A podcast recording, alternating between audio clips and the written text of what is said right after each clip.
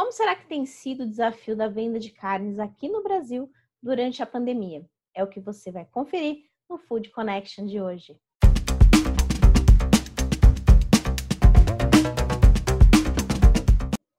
De volta com mais um Food Connection, o programa para toda a cadeia de alimentos e bebidas ficar bem informado e ter diversas ideias de como otimizar os negócios. Eu sou Ana Domingues e estou aqui todos os dias a partir das 4 horas da tarde esperando por você para compartilhar as, as minhas conversas com grandes especialistas desse importante mercado.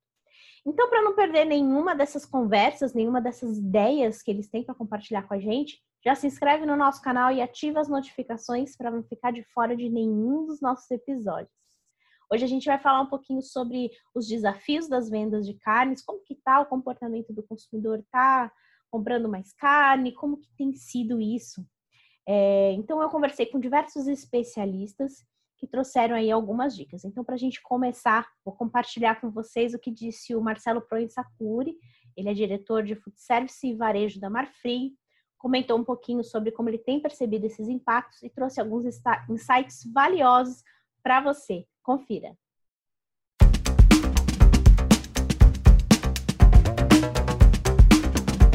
Como que tem sido os desafios da venda de carnes durante essa pandemia que a gente está vivendo?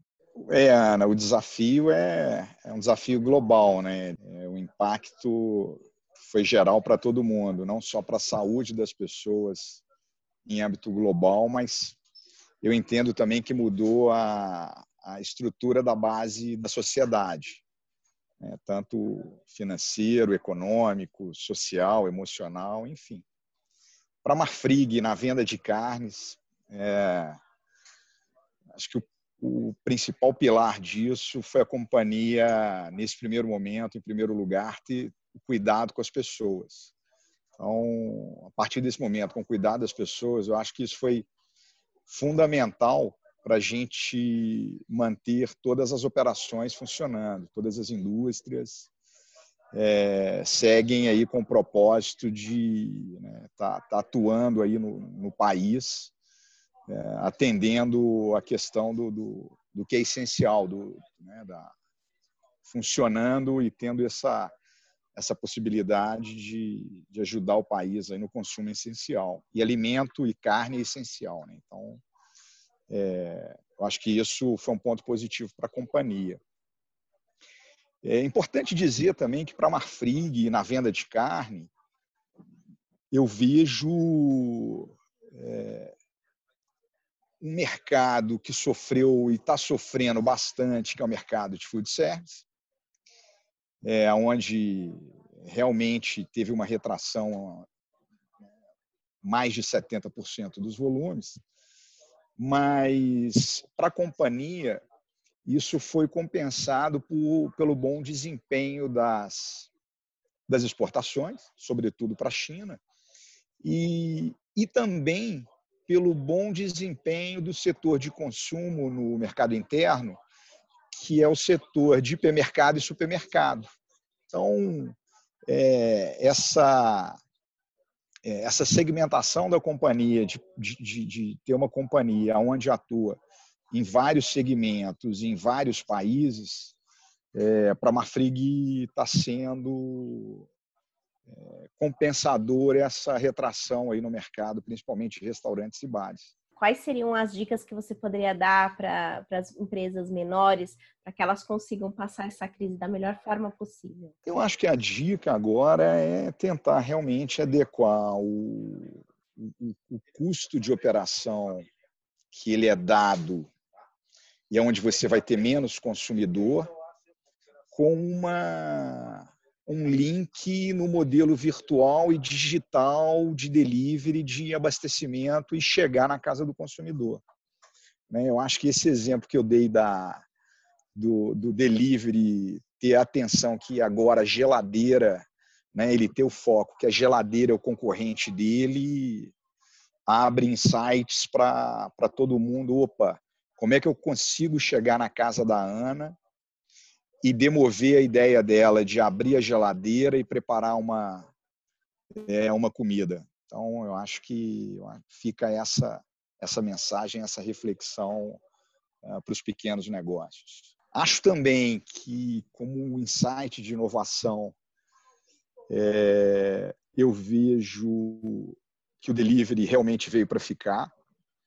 É, pequenos clientes, pequenos negócios não tinham isso muito forte no DNA, ou não operavam, ou não investiam, investiam pouco.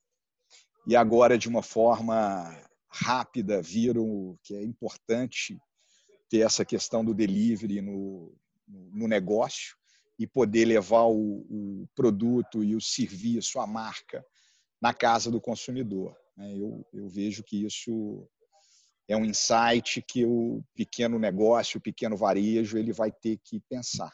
É, por que, que eu até digo isso? Né? Eu estava fazendo, pensando sobre isso, mas eu acho que o delivery é, ele entra e na visão do pequeno negócio, até do negócio maior, né? essa, essa modalidade da, da venda virtual, do delivery, é, o cliente ele tem que ver que a geladeira né, do consumidor vai ser um novo concorrente para ele. E quanto mais uh, o delivery perceber isso, que ele tem, é, que ele consegue entregar um bom produto com uma entrega rápida, que ele consegue manter uma boa experiência na casa do, do consumidor, e isso o consumidor quer entender que o custo-benefício seja melhor do que ele abrir a geladeira e preparar a comida, é, eu vejo isso realmente como um, novo caminho. O delivery precisa mirar na geladeira do consumidor para uh, para ter mais sucesso e continuar nesse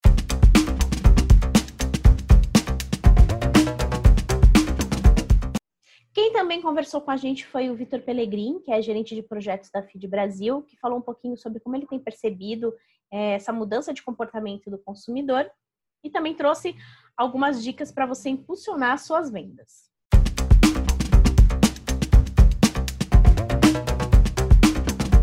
Como que vocês têm percebido o consumo de carne durante esse momento que a gente está passando, né, pela pandemia? É, ele mudou bastante, né, do, do físico mais para o e-commerce. A gente percebeu bastante aqui essa diferença. É, o e-commerce aumentou bastante, mas as pessoas estão consumindo até mais carne, né, no meu ver, porque elas estão ficando mais em casa e então estão tendo que cozinhar mais. É, para nós está sendo muito bom. Ai, que legal, bacana. Então, pra, é, Bom, nesse momento, então, como vocês percebem, né, esse aumento de consumo de carnes, é muito importante ter uma boa estratégia, né? Quais, quais seriam as dicas que você poderia passar para o pessoal que está assistindo aqui o nosso programa para criar uma boa estratégia de vendas para carnes? É, o principal é você criar uma operação que ela sustente um grande volume de entregas, né? Divulgar isso na mídia, é importante estar em diversas plataformas a gente aqui no Feed, a gente começou a trabalhar com Rappi, iFood, Uber Eats, é, começamos uma outra plataforma online só para entrega de carne do açougue também, carne crua. É, estamos entregando pratos prontos. Então, basicamente, a dica é aumentar o seu portfólio de, de opções que você tem de carne e de pratos prontos e deixar isso disponível para o cliente e criar uma estrutura que consiga suportar essa operação.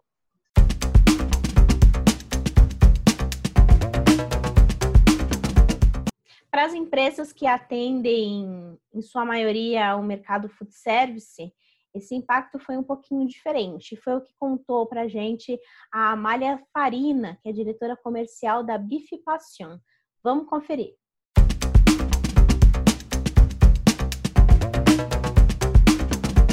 Queria que você me falasse um pouquinho como que tem sido esse desafio para a venda de carne durante esse momento crítico que a gente está vivendo.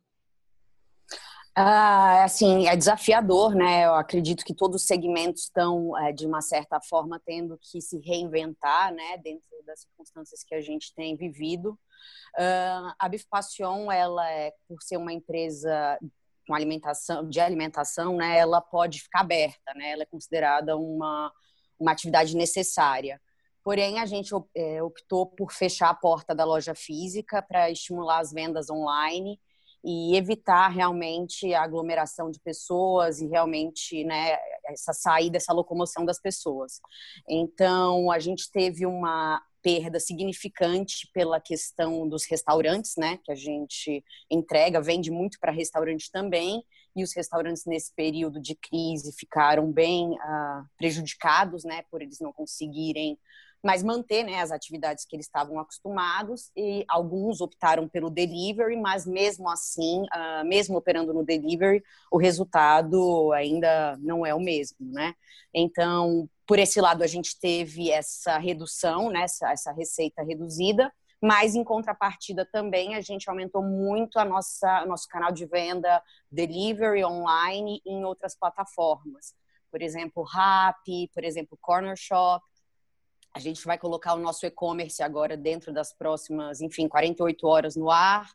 E, enfim, estamos é, estimulando vendas em outros sites que, que, trabalham com produtos do mesmo segmento da Bifpassion, como, por exemplo, sites orgânicos, enfim.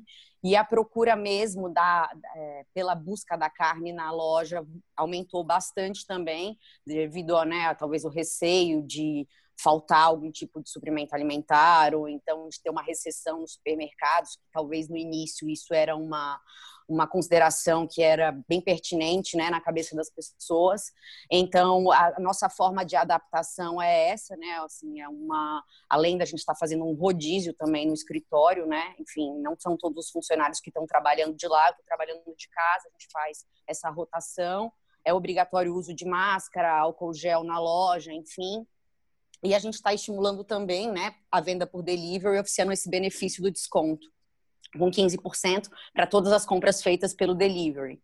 Então, é, são as formas que a gente está tentando uh, né, nos manter assim durante esse período que nossa grande receita, né, que parte dela é PJ, né, que é restaurante, foi comprometida por causa né, da quarentena e da imposição de restrição de comercialização, enfim, né, de operação desses estabelecimentos.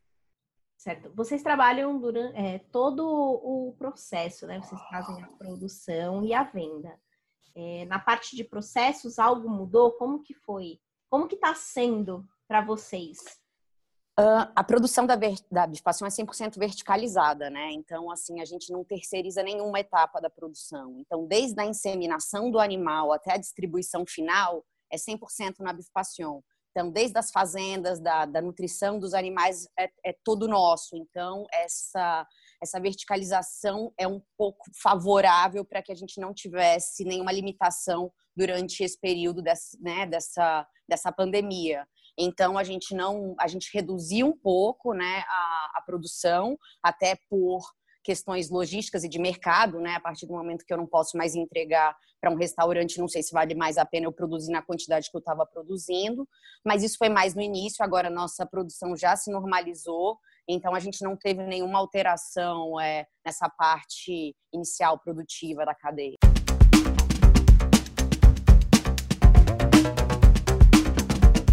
Bom, o programa de hoje vai ficando por aqui. Amanhã eu vou voltar com mais informações e essa semana a gente ainda tem novidade para você, então não fica de fora. Eu te espero amanhã. Até logo.